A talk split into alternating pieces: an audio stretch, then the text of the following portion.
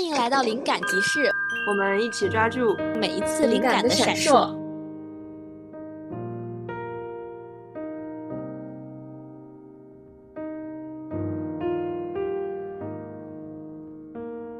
大家好，我是主播橘子，我是一菲。今天这期节目呢，我们邀请到了两位有同人文创作经验的作者，来跟我们一起来探讨这个在文学领域中比较小众，然后争议性也比较大的一个领域，就是同人文。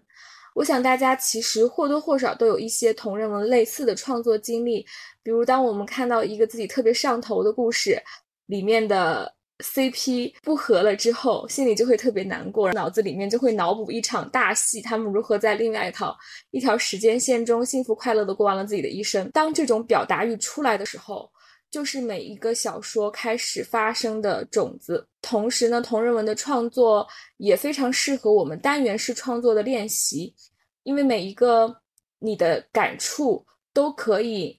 通过同人文的这种一小段一小段片段场景的创作，让它很有机的融合到整体的主线当中。其实这个就是一个非常好的练习。今天这期节目，我和一菲邀请了两位作者，一位是雨薇，她具有多年的同人文的创作经验，也写过非常出圈的很火的文章；另一位是小南瓜同学，他是一位想要写出自己心中完美故事的新人创作者。这期节目，我们将以小南瓜同学的创作问题为主线，提问与为他太太的创作形式开展，深入了解同人文以及同人文创作的内涵。首先，我们想请雨薇老师介绍一下自己。大家好，我叫雨薇。其实，呃，首先有一点点那个橘橘子抬爱了哈。我呢，之前是呃写有很确实创作同人文，接触同人文很多年了，但是确实写过也写过一些圈内反响很不错的文章，但目前是没有一些很很出圈的作品了。嗯，我觉得我更愿意成为一个分享者，跟大家来分享一下我这些年写作同人的一个经验。那也也不是非常大的太太。谢谢雨薇老师，雨薇老师的文章我是看过很多的。他是一位非常善用细腻文字写出场景感的创作者。我觉得雨薇的作品文章的结构也已经很成熟了。我们之前。聊天的时候也谈到过雨薇为什么一直在创作同人文而没有写开始写自己的故事，这个也是我们今天呃想要探讨的一个话题。记得当时雨薇给我的答案是，他还处在等待他故事来到他的阶段。那么我们下面邀请小南瓜来介绍一下自己。Hello，大家好，我是小南瓜。自己第一次接触同人文，实际上是高中追星的时候，我们接触到了一个关于那个明星创作，就是同人创作的一个论坛。但是这个论坛它是有固定的一个对象，呃，不知道大家有没有听说过积家闲情。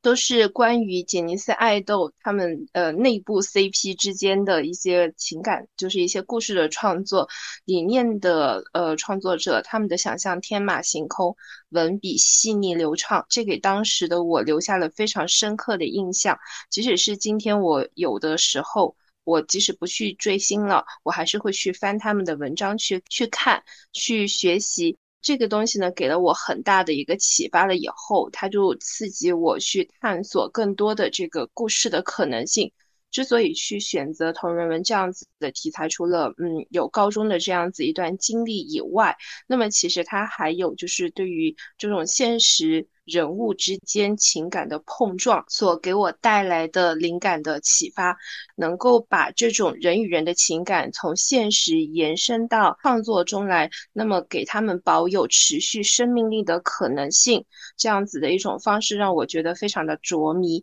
所以我就开始接触这种同人的创作，但是因为我是一个新手。我在同人的创作当中，我遇到了很多的困难，导致我虽然有一些我觉得还比较不错的一些想法，但是没有办法能够让他们诞生于这个世间，经常夭折在我的脑海里了。所以我就特别想要知道，如何能让我的这些脑洞平安的来到世间，并且顺利的长大。谢谢小南瓜的分享。我们今天也希望通过这个节目，通过小南瓜的问题，还有雨薇的。创作经验能够为我们把这个问题的迷雾给剖开。最开始呢，我想先请雨薇老师来帮我们定义一下什么叫做同人文。嗯，好的。首先，它现代同人创作的定义主要是指说，在原创作品中一些被塑造的虚拟人物，他们在二次创作下发生不同的故事。二次创创作的作者他不是原创的作者，而且他没有得到授权创作，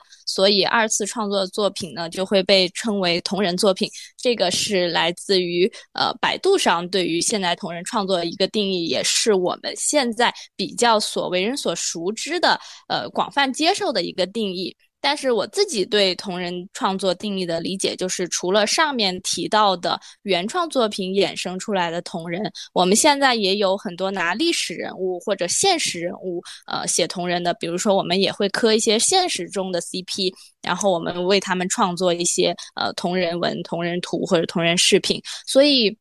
我自己的角度更广义的理解同人，就是说，只要你所创作的这个作品的人物不是你自己原创的，而是在你的虚拟世界或者现实世界中有原本形象的，呃，就这类作品，我觉得都可以理解成为同人作品。所以我今天的一些呃讨论啊、发言的观点，也是在这这个定义上，就是基础上来进行的。谢谢于伟老师。嗯，那我想问一下于伟老师，你是？就我们会问一个比较传统的问题：你是呃为什么开始创作的？然后为什么会选择同人文这个方向？嗯，如果说写作的话，哈，写作的话，一开始写作就是学校要求写作文嘛，家里也比较注注重语语文的这一块培养，所以我从小的话作文一直都还比较好，算是基础打的还可以，但是。嗯，真正开始有想要主动创作的愿望，应该是在五六年级的时候。那个时候是开始接触同人，呃，言情小说，还没有接触同人小说。看多了就自己就手痒，想要写。到初中之后，我就看了更多的小说，然后那个时候接触到了一些动漫和动漫衍生的同人。我最早接触的同人就是网球王子的同人。对，呃，怀着一种就是那种我好像也可以试试的心态，我就写了自己的呃原创或者同人作品啊，慢慢慢慢的就走上了写作的道路，呃，写作的种类也越来越多，随着对写作的理解不断加深，写作它就成为了我的一种嗯生活方式。如果说要问写作对我意味着什么，或者说我现在和写作的关系是什么样的话，那我会说写作对我来说就是我生命里没有办法分割的一部分。因为我现在我的工作主要是写作，爱好主要是写作，习惯主要是写作，对。然后我难忘的记忆和未完成的愿望其实都和写作有关。嗯，有一个作家叫简真，他说的那句话也许。比较适合我。他说：“把生命当作墨条，慢慢在时间这块砚台上磨净，这就是我目前的一个状态。”好感动。对，所以就是没有办法分割了，已经。至于为什么是选择同人创作这一块呢？我觉得就是同所有同人创作的本质，其实都是可以用同人圈里面广为流传的四个字来概括的，那就是为爱发电。真的就是同人，他是几乎没有什么盈利可言的，而且他如果要有盈利的话，也会面临一些呃所谓版权呐，还有就是呃法法律上面的一些争议，尤其是一些冷圈子，他更不用说什么有没有盈利，他有没有人看都是一个问题。所以同人的缘起基本上都是爱，就是源于一个。如果怎么怎么样就好了的愿望，就比如说我们看一个作品，会想着说啊，如果呃男主和呃女主可以在一起就好啦，呃，如果某某角色他没有死就好了，如果这个作品还没有完结就好了。其实是因为这样对一个作品或者角色或者一段关系的爱，怀着这样有爱的愿望，所以才愿意用呃文字、图片或者视频剪辑来圆一个梦。所以我就说，同人为什么是一场梦外之梦？它就是由呃原原来的一个梦产生的另外一个梦，嗯，而且同人带给我的，它倒不是说写作方面有什么成就，而是说，嗯，我觉得最可贵的是同好们之间那种交流互动和友谊。我因为写同人的关系，我是认识了很多不同的朋友，也收获了很多的。爱吧。就有很多一些看我文章的呃粉丝朋友们会说，我觉他们说我写的文一点都不 OOC，觉得就让他们觉得非常圆满。我就觉得呃，那也许我确实帮人家圆满了一个小小的幻想，那我就觉得可能既有共鸣又有价值感，所以。同人他是真的是起于爱又忠于爱的，这是同人让我觉得非常非常幸福的地方。听了雨薇老师的分享，我不得不感慨，文笔好的人来做播客，说的也是文笔很好。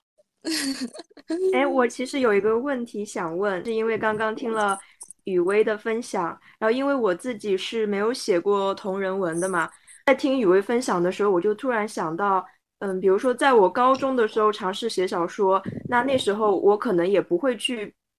完全编造一个故事。我当时，比如说，就会写把项羽跟虞姬的故事，就是按我的理解重新写一遍，然后加入很多我的想象。我不知道那样。会不会也算同人文？而且我会想到，其实，在纯文学里面，因为我们会觉得好像同人文跟纯文学可能不是同一个路数，因为纯文学比较讲究所谓的原创。但是我在想这个事情的时候，我发现，其实，在哪怕是纯文学的传统，就原创小说的传统，也会有就是不断去改写一个母题的。做法，比如说在西方的话，可能根据一个人尽皆知的，比如希腊神话，大家去不断的以在不同的时代以自己的理解去改写这个故事，或者说在我国，比如说像什么《白蛇传》啊、《西游记》啊，那在不同的朝代都会有什么短片、长片或者影视剧或者动画，就是去不断的重新讲这个我们都很热爱、都很了解的故事。我不知道这其实算不算就是。同人文的这个定义，可能其实比我们想象中还要广泛，还要常见。不知道两位同仁创作者怎么看这个？我觉得会有一部分类似吧，但是我觉得主要的区别在于，就是那些是我们反复、反复、反复在写的那些民俗故事，或者说是不断重新讲述的那些神话故事，他们可能已经承载了一定的那种文化意象，然后我们再重新讲这个故事的话，更多是加入了一些我们现现代人的一些理解，它它的。我觉得它在深度来说会比我们一般讨论的那种同人会更深刻一点，因为它它需要你反映出一些新，就是说其实它是需要借着这个旧的来反映出一些新的。其实它最主要的目的是这个，呃，就比如说鲁迅的那个故事新编也是，你说那些人物我们不认识吗？对不对？那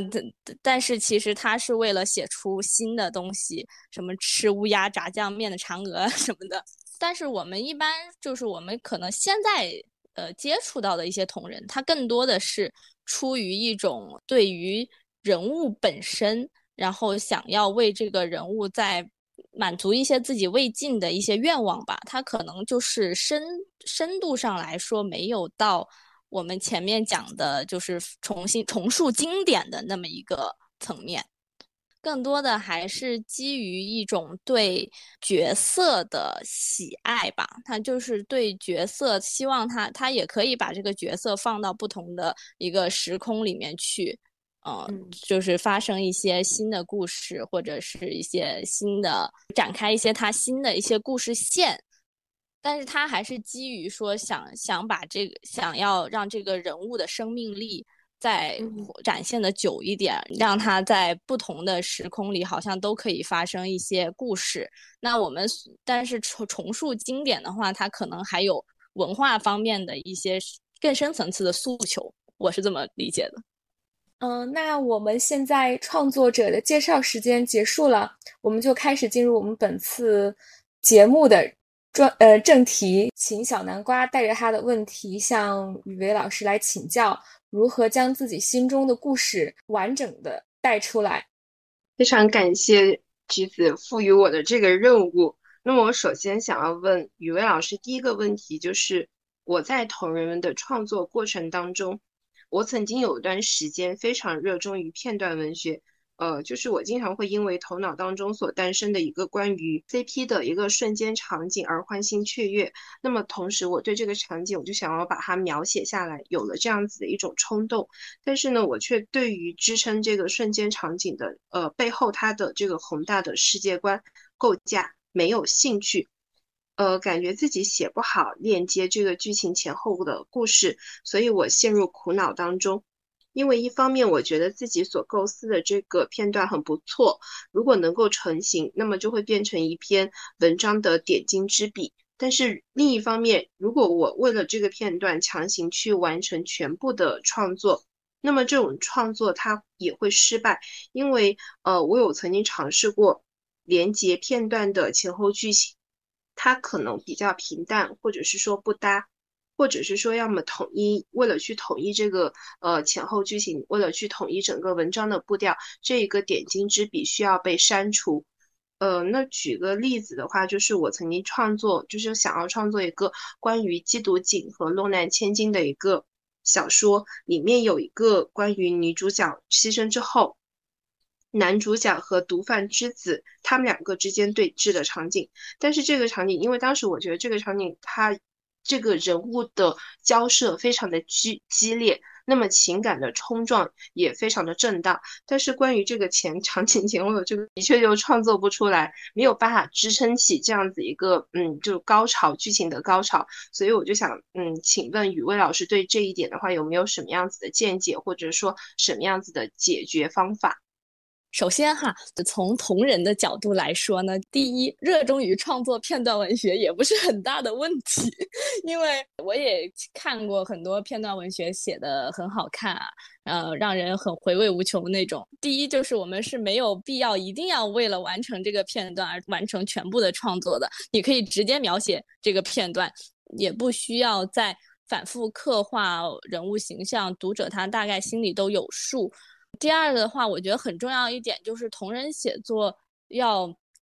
延长，找到延长自己热情的方式，然后尽可能的把这种热情转化为作品。我经常就是趁着自己上头的时候疯狂输出，就是如果。你真的很想把它写成一个完整的故事，我还是建议你，你先把这个片段写出来，看看这个片段你能写到什么程度，再试着把这个片段前后延伸一下。因为你你现在缺的可能就是画龙点睛，但是龙画不出来，全从头写起的话，那个片段可能在你脑海里就一直都是那个脑洞，因为你一直没有把办法把那个龙画出来。那这个片段也只能成为你臆想中的点睛之笔。但如果你先试着把这个片段，先不管那么多，先把这个片段看自己写出来能写到什么程度，你就至少可以先拥有一只眼睛。你写着写着，你就会感受到你，你到底是写完这个片段你就已经爽了，还是说你越写越想展开？你要先把这个热情延伸出去，才会有下下一步，然后包括设计情节啊那些的。我知道了，哇，这对我启发非常非常的大。同人他真的包括写作呀，他需要你找到一个能先维持自己，就延伸尽可能延伸自己热情的方式。我们有的时候会突特别特别特别想写的时候，就一定要抓住这种冲动，先写了再说，并不是说我们一定要把那只龙画出来，然后再去。把这个眼睛给放上去，我们可以先画那只眼睛。哦，那这里我还想问雨薇老师另外一个一个插入的问题，因为我知道雨薇老师她的阅读量非常大，但是像我们这样子的一些普通的创作者的话，呃，像我已经荒废了这个阅读很久了。我会有在创作过程当中，我会想要去表达一个场景，但是我始终觉得自己的文笔不够完美，不够就是能够有力度撑支撑起我想要表达的那个场景。呃，所以我就想问一下雨薇老师，会不会就是在阅读的过程当中需要去读一些名著，或者说读一些好的作者的这种文章？怎么一边可以创作，一边可以锻炼自己的文笔，让我的这个文章表达或者是说输出更加的能够引起读者共鸣吧？这个的话，确实它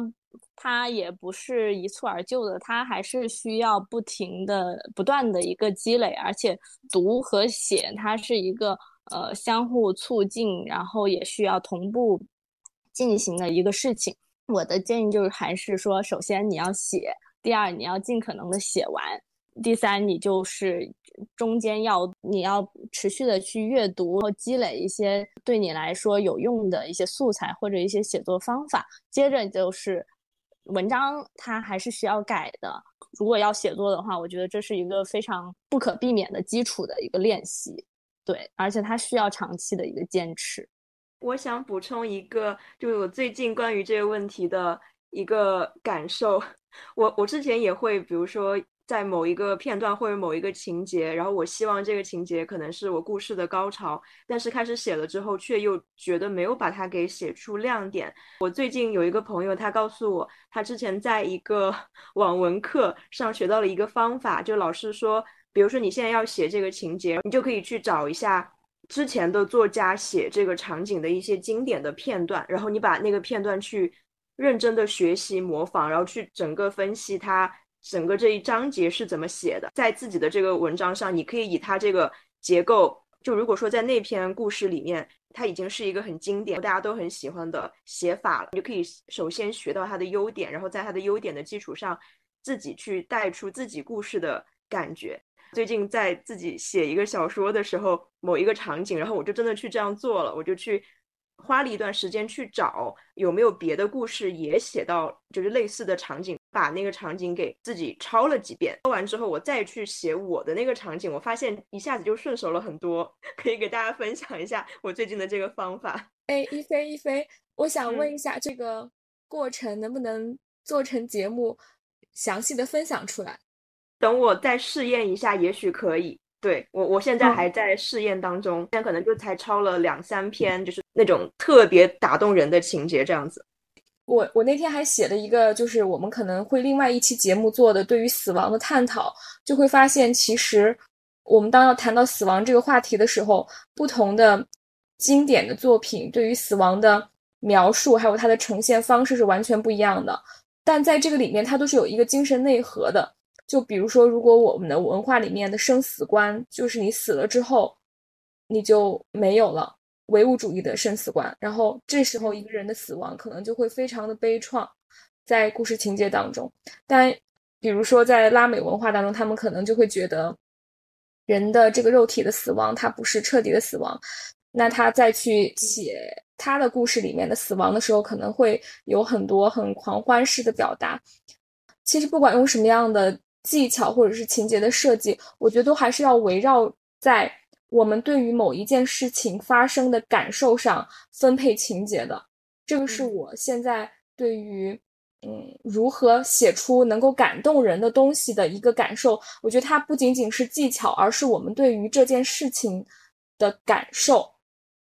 对，就是说，一个创作者他的世界观是怎么样，他写出来的情节就完全不一样。比如说，你相不相信死后还有灵魂？那可能你写出来的就是两种完全不一样的情节。然后你觉得死亡是一件好事还是一件坏事？那你写出来可能又是两种完全不一样的情节。对，我们可以做一期这样的，就是我们把同一个情节或者说母题，我们看一下不同的作家是怎么写的，我们看一下这个情节。构造到底需要考虑多少的这个因素？好的，我们给大家做了个小小的节目预告。先回到我们的主题上。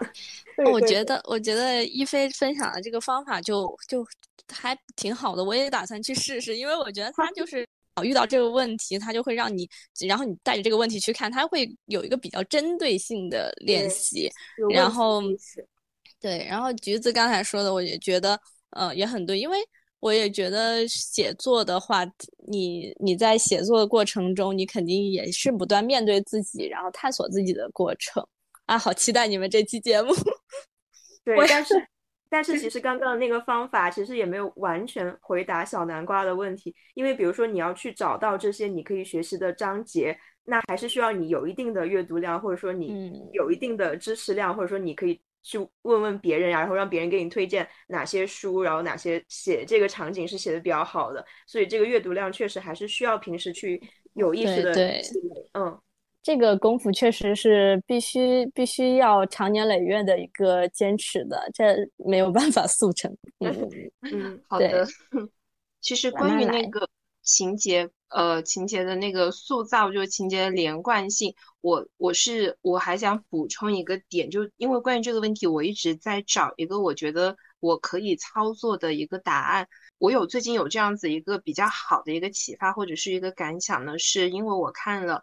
就在看墨香老师和这个绵石老师的访谈的时候，他就关于这个人物塑造的时候，他提到一个点是什么呢？就是说他想让这个角色角色们相互多做交流，然后再去刻画他们。他首先是在脑海里让角色们进行大量的对话，培养他们之间的真情实感。然后就能自然而然地想象出角色们的语气、神态、行为举止等各个方面。呃，那么除了这一点呢，我以前还问过自己，就问过一个写过正圈文学的太太，她告诉我的一个就是要用对话去推动剧情，而非大量的心理描写。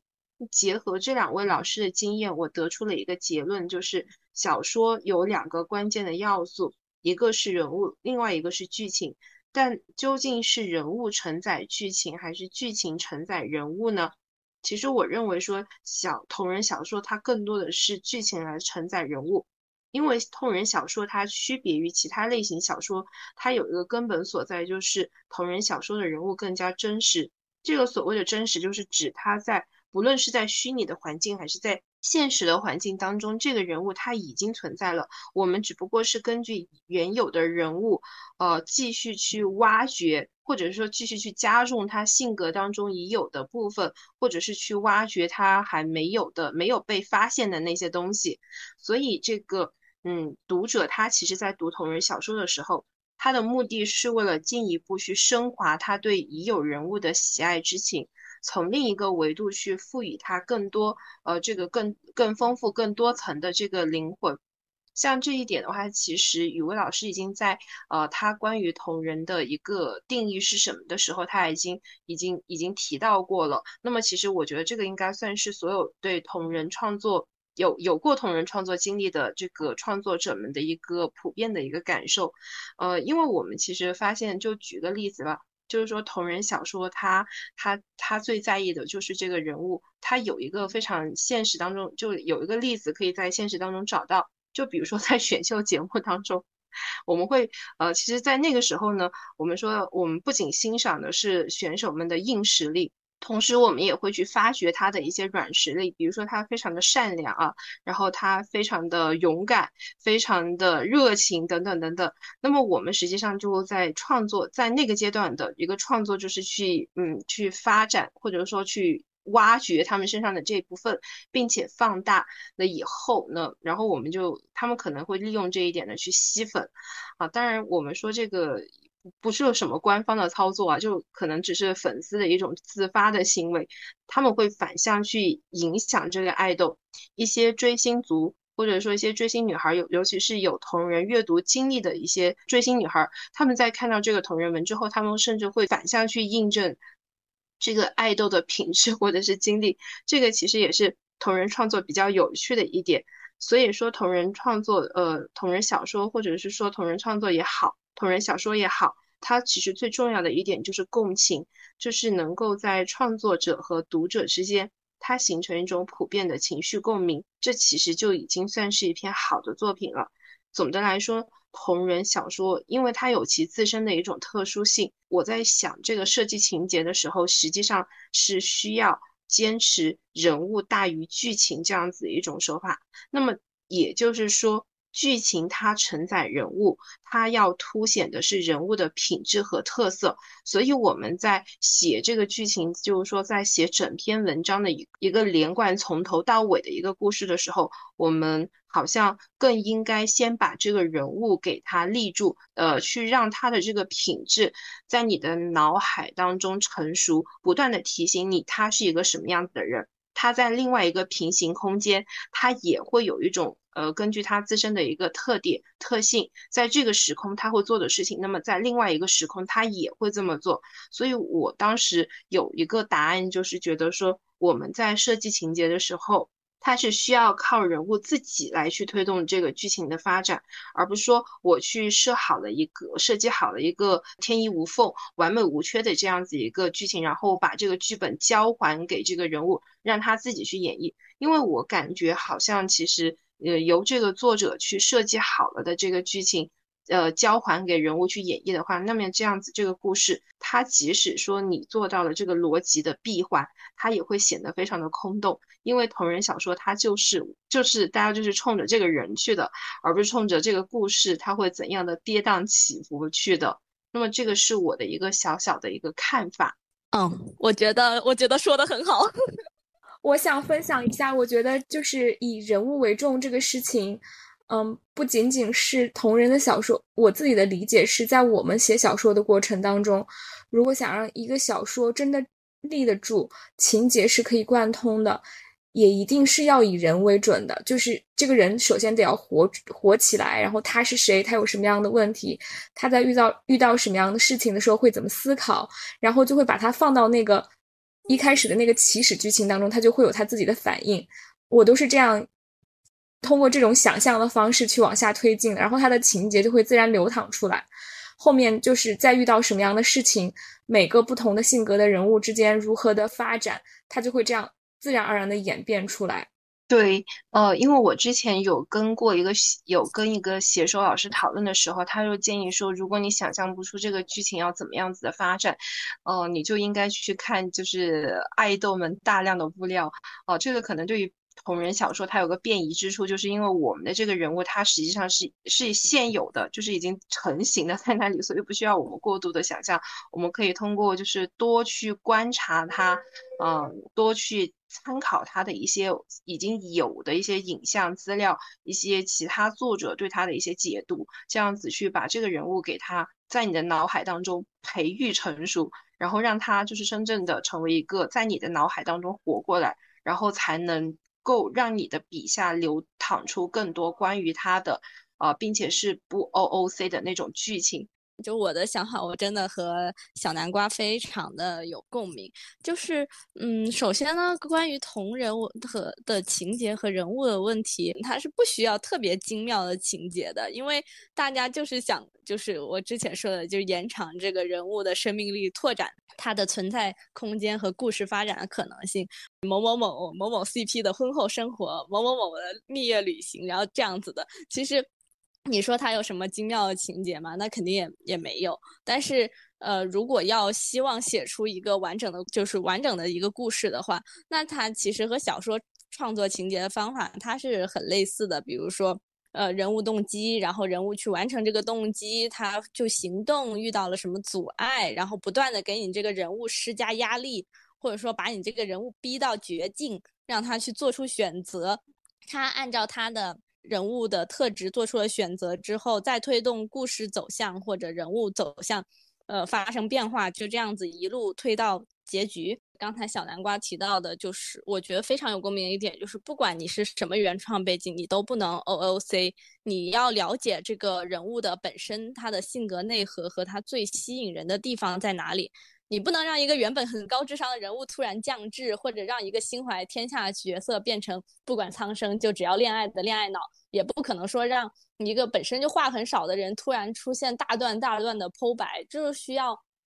呃，小南瓜刚才说的去接去很熟悉这个人物，也像橘子刚才说的一样，嗯，其其实需要你在脑海中先去先把这个剧情顺出来，你觉得他做出来是合理的。才写出来才会有一个比较好的效果。然后我自己也是，我需要自己先把脑子里那个构思的剧情，然后让我我呃想写的这个人物演一遍，他会不会这样做？他会不会这样说？那我写出来的时候，只是在还原我脑中的场景，而且其实是没有错的。我的我的切身体验就是，如果你真的很了解这个人物，你写着写着，他就会有声他。他会跟你对话，他自己会告诉你，如果是我，我会怎么做。好，谢谢两位老师的分享。我们下面进入小南瓜的第二个话题。因为小说它是一个系统性的一个工程，那么我们在构建构建支撑这个小说的一个世界观的时候，就需要大量的素材。所以有的时候它就需要创作者临时学习关于创作背景的知识。呃，我举个例子，就比如说我曾经想写过《烧包三》里面有一对 CP 是公孙策和木兰。那么我当时有一个具体的创作想法，是在当时的一个单单元剧的一个演绎当中，这个木兰就是这个这个角色，他是已经死亡了的。公孙策呢，他有有另外一个 CP 的搭档，所以我当时强行或者说基于我个人对这对 CP 的遗憾，我就想把他们写成一对儿，然后想让他们有一个完美的结局。那么我当时的想法是让这个木兰起死回生，然后呢，她可以穿越到一个落水工人的身上借尸还魂这样子一种。那么他在刺宴上和公孙策相遇。那么对此呢，我不仅重新看了一遍《烧包三》，还要对呃，就是为了让这个故事它成型，我还要对这个宋代的官僚制度、宫女制度、风土人情等等。都要有所了解，我才能够把这样子一个故事给他写出来。所以他在这个了解的过程当中，因为呃，他毕竟是我未知之外的领域，所以我也不太确定自己要了解到什么样子一种程度。那么，嗯，我就在了解的这个过程当中，查找和整理素材的这样子一个过程当中呢，我的这个写作热情就被大大的消耗了。所以我特别想问各位老师，大家在呃就是临时学习这种关于呃世界观的这样子一种过程当中，呃，我们对于这种未知领域的这个资料的整理，或者说查找，它需要到什么样子一种程度呢？有没有老师可以回答我这样子的一个问题呢？嗯我自己个人的一个经验就是，千万不要一开始就去盲目的查资料，就是资料太多太多了。慢看资料，它就是最后一定它就会变得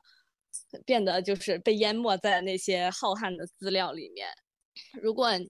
就是想知道自己需要了解到什么程度的话，就是说还是要先写，先把你这个故事先写出来。你甚至你不懂的东西，你可以先空着或者记录下来啊。这里我需要补充补充什么，这样你查的资料才能围绕你的故事展开，不然就会像。呃，拿着一本呃，就是背了很多很多单词的词典，但最后就是想说想写的时候又不知道怎么用，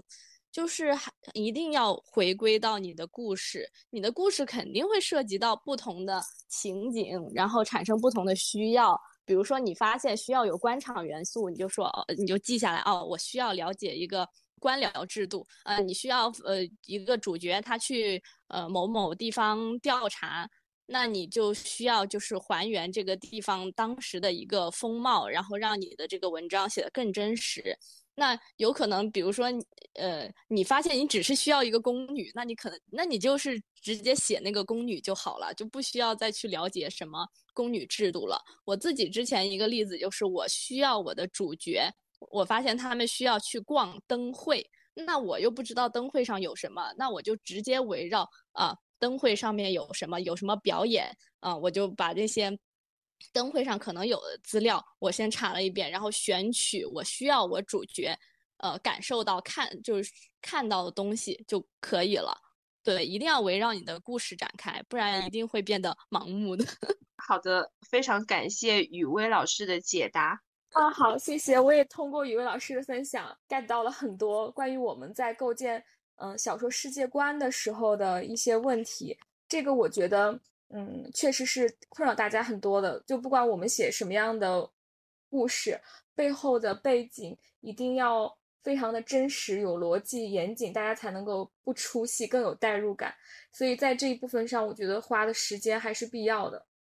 哦，对了，关于这个问题，其实我还可以再加一点，就是关于橘子刚刚说的，就是能够更有代入感这一点，我觉得好像关于这种，呃，我特别想请雨薇老师，呃，就是讲一下，呃，你有没有关于就是说语，就是比如说我们在写这个语气，或者说甚至是一些方言的运用，可以为这个角色。增添这种嗯世俗感或者说烟火气呢，然后让这个人物更加的立体。因为我其实是在看一个一个同人文，它就是关于这个香港警匪的这样子一种背景。他在这个当时我们说这个主角啊，这个同人主角，他在现实当中他是四川人，但是因为他的身上有一种比较成熟刚毅的气质，所以呢，我们把它切换到了一个香港的场景里面，让他说香港话、广东话的时候，他也这个人物他也还是立得住。所以我就想说，呃，像这种如果说我需要去呃去尝试另外一种方言的话，那么像语文老师，你有没有什么建议或者是意见呢？这个的话，那就需要，因为你相当于是给主角换了一个语言环境嘛。那还是要回到说，如果你想要显得真实的话，那你就是自己要呃了解一些，就是他的一些语言环境，他的语言用法。那我自己的话，可能最多就是 东北话方言 在出现在我的创作之中。呃，像，但是我也有看过一些以香港为背景的方言，它是呃方言同人文，它是粤语，它是粤语。啊，它中间呢，它会有一些，呃，直接粤语音译过来的一些，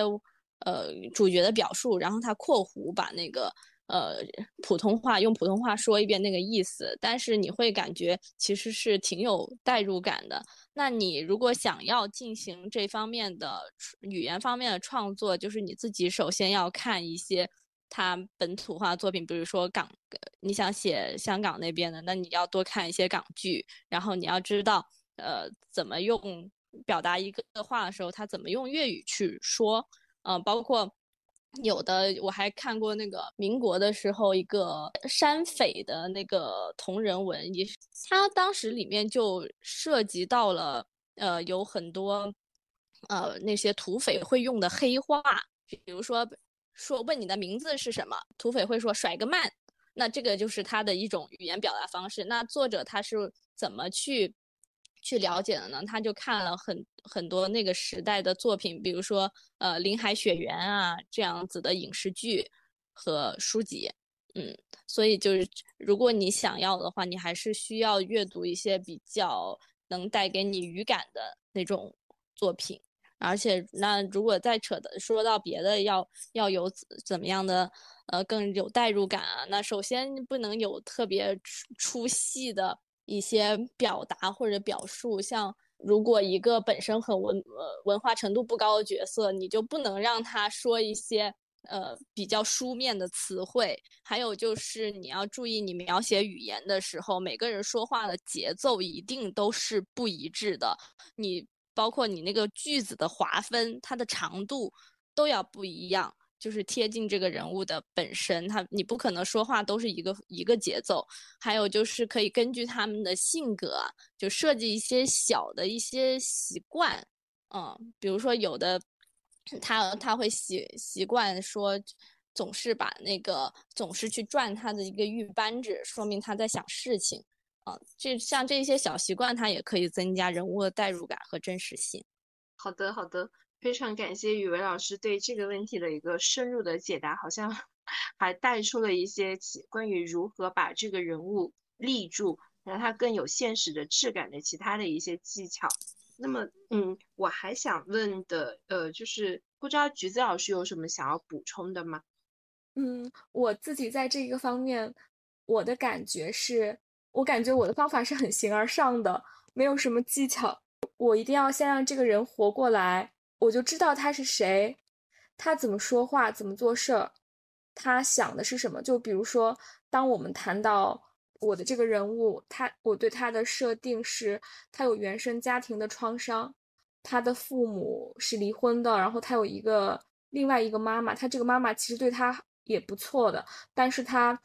自己。无法接受这样的家庭背景，他会觉得周围的朋友全部都是呃很完整的家庭出来的。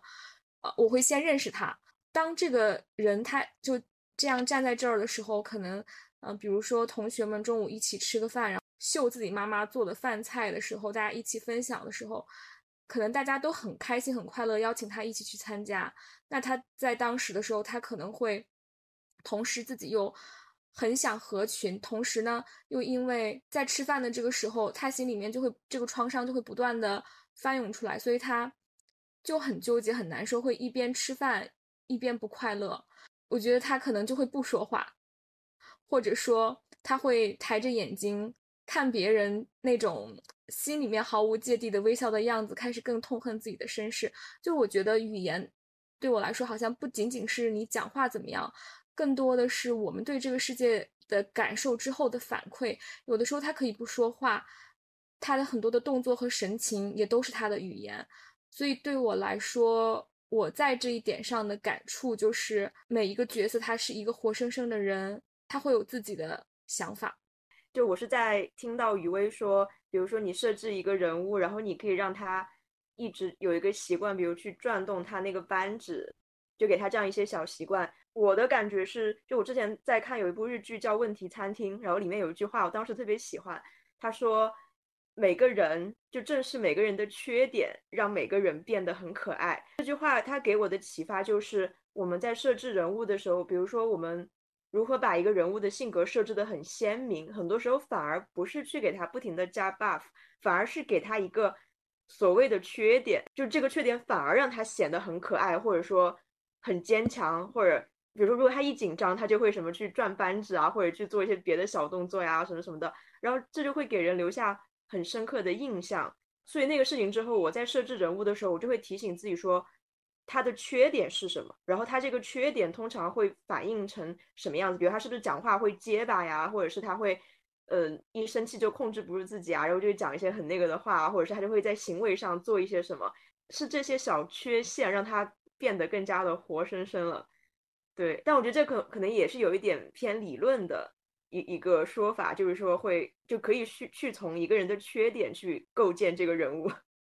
这个问题提的非常的好，呃，而且这个问题它跟我的想要问的一个问题它关联起来，因为我们是就同人文这样子一个特殊的小说体呃小说品种进行进行探讨，哦，所以呃，如果是从这个缺点。从人物的缺点去凸显人物的品格，那么它会涉及到一个，嗯，就是会涉及到一些些争议，所以我决定把这个问题放在第六点，呃，就我的，呃，其就是第六个问题的时候，向雨薇老师提问的时候，请他一起解答。这个其实这个问题真的非常有，就在同人写作当中是非常非常具有价值的，因为它是基于同人文这样子的背景之下去写。呃，去进行的呃写作的这样子一个创作技巧，所以这个问题真的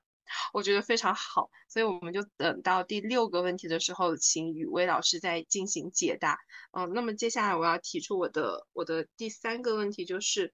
关于小说的开头要怎么组织。其实我觉得可能写开头不仅是对于同人创作，那么其他小说创作呃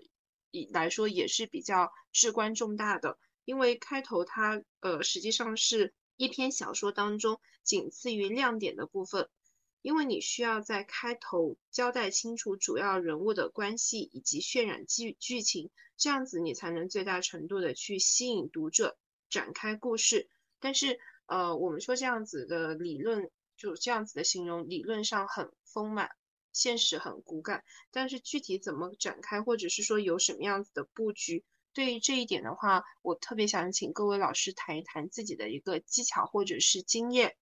就比如说，我当时在写我的一个小说的时候，我在写我的《缉毒警》和《落难千金》这样子一篇小说的时候，我的开头我写的是西双版纳暴雨的午后，呃呃和黄昏的这样子一段时间，缉毒警们讨论这个最大反派关于反派案情的一个场景。这个场景，我后来不管是给我自己看，还是给我的朋友朋友他们去看，他们都觉得这个我们大家一致认为说这个场景非常的无聊。所以我呃想请教各位老师的是，我们在开头有什么样子的注意事项？呃，不仅能够最大程度的把这个读者留住，同时呢又能够去把这个人物的关系。那么用一个比较短的一个篇幅呢，能够交代清楚，以便节约更多的空间给人物之间的一个互动。那要不我就先回答一下，因为我对这个问题其实我有过超级无敌多的试验，嗯，这是我自己试验出来的。最重要的一点是要利用人性，在这个地方可能就要说到一些所谓的技巧的东西了。嗯，比如说你在故事的开，就是其实，而且我觉得故事的开头不一定要交代背景，没有必要。我觉得故事的开头对我来说，你可能把你故事当中最精彩的一些部分抓出来放到开头，然后先写出来，然后抛出很多的疑问，嗯，然后大家可能在读这个是开头的时候，可能有很多是我想不明白，哎，到底为什么这样？他为什么会这样做？为什么这么不合理？呃，然后他就会想继续读下去，把这个不理解的东西解开。所以我觉得，呃，没有必要一开始你就把整个世界观、价值观、逻辑观通过开头想要说的特别明白。开头就只需要把人性激发出来。比如说，什么叫人性呢？就比如说，有一件事情在我们三维的逻辑当中是很合理的，但是在你的故事里面是特别的不合理，我就特别的不理解。然后我就想知道，这个我觉得就算是人性的一部分。还有一种就是，比如说你在你的开头里面，呃，安排了一对儿，就是一对，比如说一对宝物。然后这两个宝物它在一起就会发挥出很大的功效，然后主角就拿着这一对宝物去执行了一个任务，因为他是一个小宝宝嘛，刚开始在开头的时候，结果一不小心他把其中的一个给弄丢了，然后他丢了这另外一半之后，就会让他的实力很大的损耗，然后他也会活在一些比较危险、更就是更危险的状态当中。那这个时候他的想法就是我一定要找到另外一半，我才舒服呀。然后大家就会一直想要看下去，就是说我一定要看到他找到这另外一半配成一对儿，我才爽了。我觉得这个就算是人性，所以我在开头的时候，我会用更多人性的东西把情节放上来，而不是思考就是我如何把我的这个故事的世界观背景什么什么呈现出来。呃，那我再来。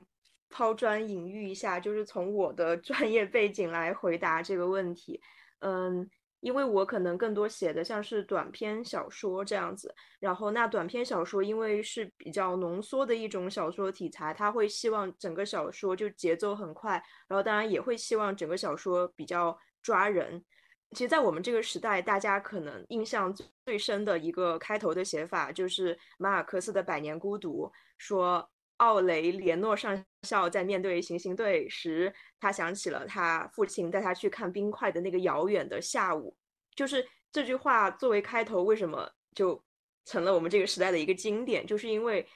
他先给出了一个这个人物的终点，说这个人最后是在行刑队面前可能会死去。那在他死去之前，他会想起这个遥远的下午。那这个遥远的下午距离他死去又还有一定的时间。那么。其实读者就已经知道终点了，但读者知道这个终点，就会想啊，他到底是怎么死的？为什么最后会面对行刑队？他到底是发生了什么？但是你就会发现，作者就不断的去迂回，他就不告诉你。但是读者已经提前有了这个紧张感，就好像我已经提前宣告了你的命运，然后就会想，哦，结局是这样，那到底怎么到达那个结局呢？然后这个张力其实就在这中间产生了。然后，因为我的硕士导师他是专门研究小说叙事学的，他有一句话，我觉得形容这个过程就很妙。他说：“小说就是让让叙事耽搁在中途。”那这个“耽搁”这个词就很妙，就是说我们知道我们是急着要去那个地方，就你一定要在开头告诉读者，我们要去的这个地方是我们都很想去，我们急着要去那里，但是我们却又因为种种事情不断的耽搁在中途。所以我们用大白话来说，就是说我告诉你要去那里，但是我不断的在吊你胃口，让你一直在那里跟着我，在这个故事情节中绕啊绕，然后到最后我才会告诉你我们是怎么到达那个地方的。然后在我呃去国外上的那个长篇小说课的时候，那个老师给了一个公式，但大家就可以直接参考，也不用说那么死板的要照这个公式来。呃，因为首先我们那个课是按照一个长篇小说的大纲去工作的嘛，那大纲的话，你其实就会设计，比如说。一个这个事件的起点，然后这个事件的推动力，然后一个事件的高潮，然后这个高潮最后引发的一个人物的改变，或者说一个场景整个的颠覆，就这个事件它是要颠覆最开头的那个场景的，那结尾的场景一定跟开头那个就是人性格变了，或者想法变了，或者读者的感受完全变了，就这个叙事会达成一个这样的转变，因为因为比如说一个长篇小说它。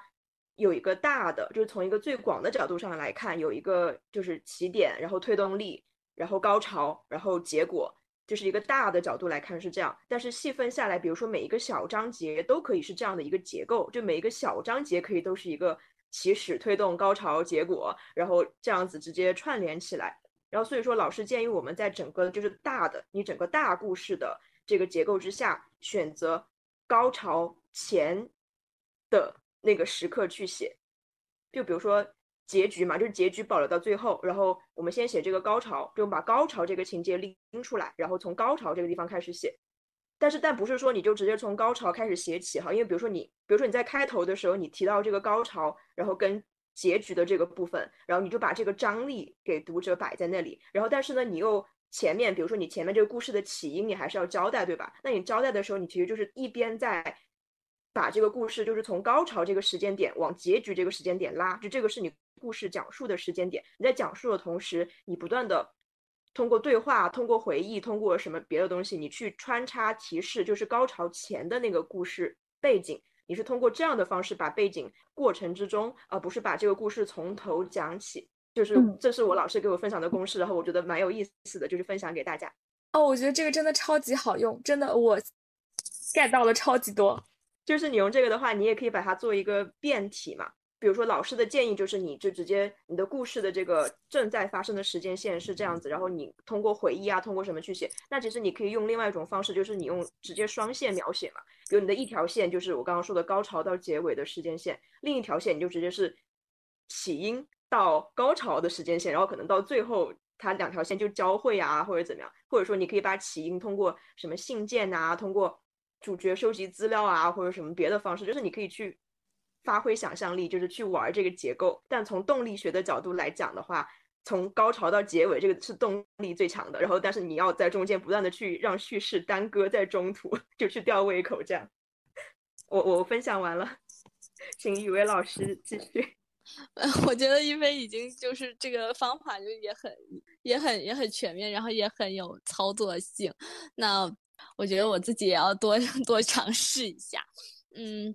我的话，我可能更多的就是从就是我自己的一些感悟出发吧。因为从吸引人的角度来说，那小说我觉得它的开头，第一是要有一定的情节冲突，第二人物不要太多，要尽快的聚焦主角。第三就是节奏还是要稍快一点，然后抓住读者的一种期待感。就是我觉得“文似看山不喜平”这一句话还是非常，其实它是适用于各个各种问题的。嗯，就像刚才一菲老师说的，你整个故事大纲其实你是已经有数的嘛。那我觉得就是。也不一定是一定要选择高潮或者高潮前，就是说你要选择一个最满足我刚才就是我我自己的话，我会选择一个最满足刚刚那三个点的时间点去切入进去，然后给读者一定的那个信息量，快速的拉进故事里。随着那个故事的展开，在是呃利用一些插叙、倒叙、片段闪回或者一些对话呃之类的，把这个故事慢慢的还原出来。那我就用例子来说吧，比如说呃小南瓜写的那个《缉毒警》和诺奈洛。落难千金 的故事，我有看到小南瓜也之前给了一个大纲，是说女主的人生转变，她是从自己的毕业典礼开始，然后中途呃怎么样又扯上了贩毒运毒的集团，接着呢就被迫。呃，成为这个集团的线人，然后要和警方的线人，也就是男主各怀鬼胎的在一起。如果是这样的一个故事的话呢，那肯定是不能从女主什么毕业前夕被绑架开始写，那男主都不知道啥时候才能出现。如果是我自己的话，我可能就会选择从男女主心怀鬼胎，然后两个人明明各自带有任务，但是要又又要从像恋人一样。呃的那种状态开始写，比如说我的开头就可能会这么写，我给女主起名叫，假设她叫林英吧。呃，林英发现男朋友买了一支口红，不是她常用的色号，她多希望男友是出轨了，但她知道不是，色号三幺六是下一批货到港口的日子。林英笑了笑，可那批货是到不了的了。那这样子的话，我觉得她这她就是。描述出了一种女主，她是一个恋爱的状态，但是她很反常，怎么会有人希望男朋友是出轨了？然后接着又扯到说色号，他他其实是下一批货物到达港口的日子，那这一批货是什么？他会就是读者他会有一个好奇，然后林英他又笑了笑说：“我知道那批货到不了了。”那他就把一个故事可以往后拉了。对我我会这么去处理。哇，我觉得处理的这个对这个这个情节，它的这个信息量短短几句话，但是它的信息量非常的大。如果我是读者，我肯定很愿意看下面的故事。是的，我也是这种感觉。体会到，我真的体会到了一个纯熟的写手直接调动读者期待的那个能力，太厉害了。说到这儿，我想跟跟大家分享一个我会用的方法，就是怎么去选那个开头。我们在写的时候，一个故事或者是大约的一个故事，已经在我们的脑子里面，它是按照时间，就是在作家的脑子里面是按照时间线一点一点推演的。这个故事对我们来说，它就是平铺直叙的，就是这样的。但是对读者来说不是这样的，所以我们就可以，就是我自己在练的时候，找出一个我最喜欢的开头，我都会想，比如说我从这个视角去看，或者我从路人的视角去看，描写一场意外是不是行？然后我从这个，就是从这个故事中的某一个时间点插入，然后抓出两个人的对话，是不是可以更好的推进下去？就对我来说，就对我们作者来说，虽然这个故事它就是已经发生了，也没有任何的悬念，每个人也有每个人自己的故事，但我们去讲述的时候，是完全可以在你的这个故事里面任意找一个场景开始写，视角也可以开始变，或可以用插叙、倒叙之类之类各种方法，就不断的做试验，找出一个自己。觉得好的，就我觉得雨薇那个刚刚真是绝了，因为他一句话里面的信息量特别特别大，就有各种各种各种各样不合理的地方，就会让大家想知道他为什么会这样想，怎么会这样，你就会知道这里面绝对有问题，然后我想知道这个问题就可以了。关于这个问题，我还有一个看法，就是我感觉我在比对了那么多的同人文的一个开头以后，我觉得呃，就是开头大家一定要把注意力放在信息量的一个输出上。而不是要放在词汇是否优美、表达是否得体的这样子一个上面，因为现在读者他们的品味已经变了，注重这个故事性大于文学性。但我就我我是把这种这种组织的方式 说成是文学性啊，可能表达有不恰当的地方，因为开头它必须要嗯，就就像刚刚橘子所说的那样，要利用人性。设置悬念，所以它其实是一个信息爆炸的一个一个环节。所以在这个时候，我们如果能够利用比较短的一个篇幅，那么输出最多的信息，我们就可以为后面的这个情节争取到一个读者愿意留下来的机会，或者说我们可以把自己对于语言啊，或者是做组织优美的这些东西。自己的这些执念放到后面的这个地方去，嗯嗯，那我觉得是说的是挺对的。所以说我我要如果让我再补充一点的话，就是大家。尽可能不要选择就景物描写开头，基本上 很难留得住注意力，除非你那个景物一开始就它是有它的特殊意义，或者是它马上就要发生一个什么事情。那比如说我曾经写过一篇同人文的背景，就是我一开篇我写的就是一个灵堂，就是一个一个葬礼，旁边的人在议论纷纷啊，我早早知道这家人活不了多久什么什么的。那那我很快其实是为了引入到我的一个。剧情当中去，但是如果不是起到这个作用的话，就开篇尽可能是不要用景物来开头，就是这样啦。嗯哎，那小南瓜，我们直接进下一个话题，你就你就由你来说哦。因为下一个问题的话，它是讲，就是说，嗯，那么写到一半，觉得自己文笔不好，然后就卡在那里，有个非常尴尬的一个一个处境。我觉得这个问题好像之前一菲老师我在问的时候，就顺便把这个问题给问了。这个问题要不我们就不继续展开，我们就接问下一个吧。那个那个啥，呃，不过小南瓜这个问题的话，其实你第四个问题就是你你呃，我我稍简短的说一下哈。第四个问题有说就是遇到的卡点非常多，然后觉得自己可能文文笔不够好啊，或者说想写不出想要的感觉。我其实读的时候，我会觉得说也不一定就是。呃，文笔方面的问题，因为呃，只说你这一篇缉毒警和落难千金的小说来说，我看了大纲，说实话，我觉得我都没有，我我我也没有办法驾驭这么复杂的 故事情节。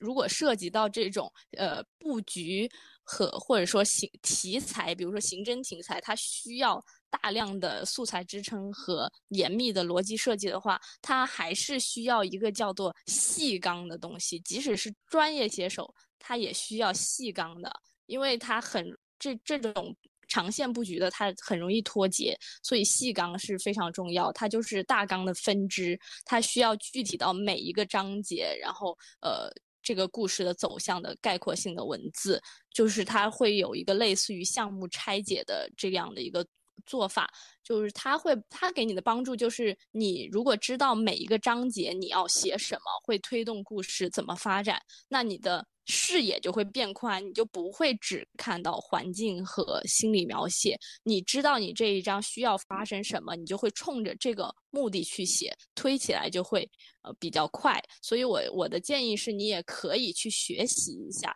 纪纲，它是一个怎么样的写作的方法。好的，那我就。呃，继续问下一个问题是，我作为一个现实当中不完美的人，那么我在构筑剧本的时候，那么也会有一些我考虑不周，甚至是政治不正确的地方。就比如说我在写《缉毒警》和《落难千金》这一篇同人文的时候，作为一个爱情故事来说，男女主他都存在一定的道德瑕疵，但是在这样子一个过程当中，他却是男主完成了对女主的感化。这个情节被我的朋友看到以后，他就对我说了一句细思极恐的话。他说的是：“如果由男性来完成对女性感化的工作的话，这样子会不会显得你不女权？”我的确没有想到女权不女权的这样子一种问题，呃，所以我就特别想问各位老师：我作为一个不完美的人，他其呃就在设置呃剧情的时候。肯定是会有考虑不周的一个事情发生，所以如果我的剧情设置是有争议的，那么我应该如何对待这种争议，或者是说我如何避免写出三观不正的一个作品？我想请各位老师，呃，来分享一下自己对这个问题的看法。我不知道会不会有一点太敏感了这个问题。嗯，那我觉得不会，而且其实它会涉及到一个。文学里面也是亘古以来讨论的一个问题。那我觉得，首先哈，这个你这个问题是可以分成两部分来回答的。第一部分就是作为作者怎么写能避免，答案就是避免不了，因为。世界上没有完美的人，当然也不会有完美的作品。写作的时候，我们不只有意识的参与，潜意识也一起会参与。所有的一切，它都会通过文字暴露出来。就文字下面，你的人格、你的立场、你的冷暖、出发点、倾向、阅读量，你有没有感情？你到底是呃善意，还是一种，还是一种虚伪？它其实它都会在。敏锐的读者面前无所遁形，而且创作者他是没有办法，就是控制读者去怎么理解的。读者他们的理解会千差万别。嗯，罗兰巴特他就说作者已死嘛，就是说一个作品完成之后，作者便不再拥有对其的完全解释权。所以说，我们能做的就是第一。真诚的写作，尽可能的还原自己的想法，呃，对得起自己的呃写作的初心。然后第二就是不断的提高自己的修养和认知。第三就是要接受注定会被误解的这么一个事实。这就要回到我们修行写作这个专题，就是人啊还是要修行，对，从通过修行来提升自己。那。第一个部分是回答是作为作者怎么写能避免，然后第二个部分回答就是文学界亘古讨论的一个问题，就是作为读者怎么看，到底要不要用道德的标准来对待文艺作品？那我自己的观点就是，我们可文学它可以写道德之外的事情，因为文学它能反映的内容就是一切，当然就包括了那些。呃，不道德的事情和不道德的观点，而且我们其实作为人本身，我们是非常有限也非常狭隘的。呃，读书它其实是为了让我们看见，哦，原来还可以这么想，哦，原来还有人会这么做，哦，原来世界上还会发生这种事情，就是让我们看见世界的复杂和人性的幽微之处。角色可以在道德之外，但作者写作的态度。不能在道德之外，比如说，你可以写出轨，但是你你的写作态度不能是歌颂背叛。嗯，这是我的一个看法。呃，那我从一个 文学研究者的角度来讲，小南瓜有去过嗯大学的一些文学课堂或者什么作品分析课的话，你会发现这个事儿确实是避免不了的。嗯，就是如果大家比如一群人聚集在一起讨论一部作品，然后特别是像。专业课堂，比如讨论以前的什么经典作品，那真的是可以挖得很深很深，而且我们会拿各种最前沿的理论、哲学理论、心理学理论、各种理论去分析这个作品中呈现出来的到底是一种什么样的价值观、什么样的世界观。所以确实，比如说每一个作者可能都会有自己的时代局限性。那比如说，我们的课堂就会把它的时代局限性 非常清晰的挖掘出来，然后呈现出来。那其实，如果你真的从作者的角度来看，可能会觉得，啊，要经受这样的分析，其实还是挺残忍的。但确实就是，嗯，通过作品会呈现出很多很多，比如说你的三观到底是什么样的，然后你有哪些恶趣味，或者说你看待世界，就你到底是怎么理解这个世界，你到底是怎么理解人与人的关系？比如说，你觉得人与人之间就是互相。倾轧、互相伤害的关系吗？你觉得这个世界本质是弱肉强食或者可怕的吗？就是你的价值观全都会潜移默化的反映进作品中，然后所以后人是可以通过各式各样的解读、细读，然后分析去还原出你的世界观、价值观到底是什么样的。所以这也是为什么其实好的作品肯定也不仅是情节啊，或者说文笔好，它本质上真的是可以作为一个。我不能说作为我们生活的指南，但是一个好的作者，他真的可以提供一个很不一样的理解世界的方式。就从哲学高度的讲角度来讲，他去跟什么哲学家相比是毫不逊色的，只是他没有选择哲学的这个理论书籍去这样子写出来，他选择的是一个故事去表达这样的一种他对世界的理解。所以，所以我觉得我可能就从很小就意识到了说。从作品是能看出很多的，所以说我将来写作品的时候，我到底是一个什么样的人？比如说我在生活中，我可以去表演，然后我可以去用各式各样的方式假装我是一个什么样的人。但是如果我想通过就是写作来就是在世界上留下一点什么的话，这个东西是绝对看得出来的。所以我好像从小就很，我会希望就是不断的去提升自己的思想境界。我也会看很多像是哲学类的理论，然后去追最前沿的理论，就是看现在的人到底要怎么样去看世界比较好。所以我觉得是可以通过这样的方法不断提升自己的思想境界跟看待很多问题的方式的。我觉得这对于作者来说，文笔训练当然重要，然后这方面的训练就是也是可以去做的。哦，我在这一点上我也很有感触，就是我自己写小说的动力，其实就是我觉得会有很多的。我们对于世界的感悟还有理解，然后包括，嗯，我们一开始说，就是你的小说的情节的设置，不是通过你的技巧炫技出来的，而是一定要通过我们作为这样的一个创作者，可以说你小说的造物主，看到里面的人，你带着什么样的心态去看？你带着悲悯的心态去看，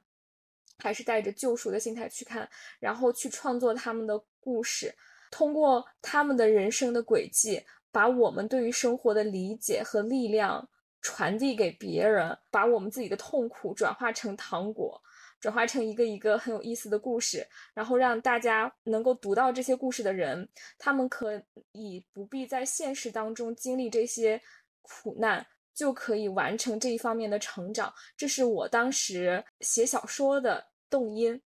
所以我觉得，其实写作对于每个人来说，说到这个问题上，三观的问题上，我就会觉得说，即便是文学，对于每一个人来说，我们进入文学的切入点或者是第一推动力也是不一样的。他可能就是有一些很很商业化的作品，他可能就会说啊，我一定要要有更多的流量，我要博人眼球，然后我要用各种各样的技巧去写一些什么，呃，一些这种这样的情节。呃，写的越诡谲越好，然后有可能写的越恐怖越好。呃，我觉得这也是一个方向。所以我感觉对于作品三观的选择的问题，其实完全就是考教住了一个创作者他之所以为什么会拿起笔的那个第一推动力。这也就是我为什么每一个嘉宾来，我我们都会想问一下你你怎么看待写作？你是为什么进入文学的？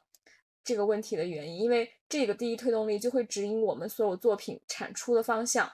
对我来说，我是自己确实找到了我的这个方向。那我觉得，其实每个人也有都有自己的方向，我们只要因循着自己的这个方向去产出就好了。而且我们确实，我们的作品没有办法超越我们的哲学认知，这个是肯定的。不管我们就是怎么训练技巧，怎么去找，嗯，你的故事可以描述的更加抓人眼球，但是你的哲学层次在什么高度，你的作品就在什么高度。就嗯，我我当然我这样说不是搞对立，我觉得爱情其实是很美好的东西啊。但是有很多的作作家，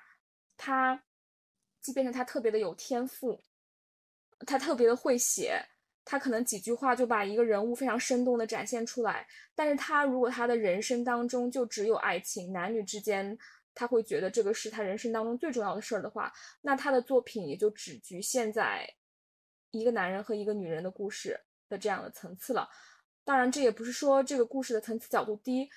只是说他选择的这个理解这个世界或者体验这个世界的嗯方向是这样。但对于我来说，我会觉得我个人更欣赏的。是像鲁迅这样的人，他能够在他的作品里面见天地、见众生，这是我很欣赏的人。是，所以真正伟大的作家，他们是不仅能够影响时代，他们还能超越时代，那是特别特别的伟大。我想再补充一点，因为我刚刚比如说讲的虽然是所谓纯文学的，就文学研究的课堂，嗯，但其实。我们讲的真的也不是局限于经典作品，因为其实现在有越来越多的文学研究者都在研究像是网文这样的一些就是很流行的文学，他们真的是会通过网文的情节去看时代的变化，看我们就是这个社会思潮的变化。比如说可能几十年前的网文，或者说哪怕十年前、五年前的网文，比如那时候都会写什么英雄救美啊，或者就是灰姑娘，然后遇到王子，然后就。呃，就被就嫁入豪门啊，什么什么的，那可能到现在这个情节就会变化。可能现在的网文情节就是已经写不出什么灰姑娘遇到王子然后嫁入豪门，他可能会写更多，比如凸显女性力量啊，或者说我要去怎么怎么样，就是他不会再设置那样的故事了。所以就是其实研究者也会通过这个网文情节的设置来看，说到底现在这个社会上的一个大家的想法是怎么样的，他们真的会去挖掘说这个作品里。有没有提出一个有价值的，就是世界观或者说价值观，哪怕是包裹着像是什么，呃，流行文学的外壳，但他们还是会去找里面有有没有金子的。对，然后如果他是真的有，他真的通过一个网文故事写出了一种很很新潮、很有力的价值观的话，是会被看到，也会被认可的。我就想说，它不仅是一个局限于纯文学或者经典文学的。事情，因为其实我们现在所谓的经典文学，在当时也是就是大范围流行的嘛。非常感谢各位老师对这个问题的解答，你们把这个我想要问的这个问题上升到了一种他他可能原本不具有的高度。嗯嗯，反正我也是，我也是，我我觉得就是大家交换观点的这种交流，是我特别特别的喜欢。我也是，我也学习到了好多。其实，在这里我特别还想就我我自己的同人作品，呃，问大家一个可能比较具体的一个问题，就是因为女主角她作为一个落难千金，她其实并不是完全的落难，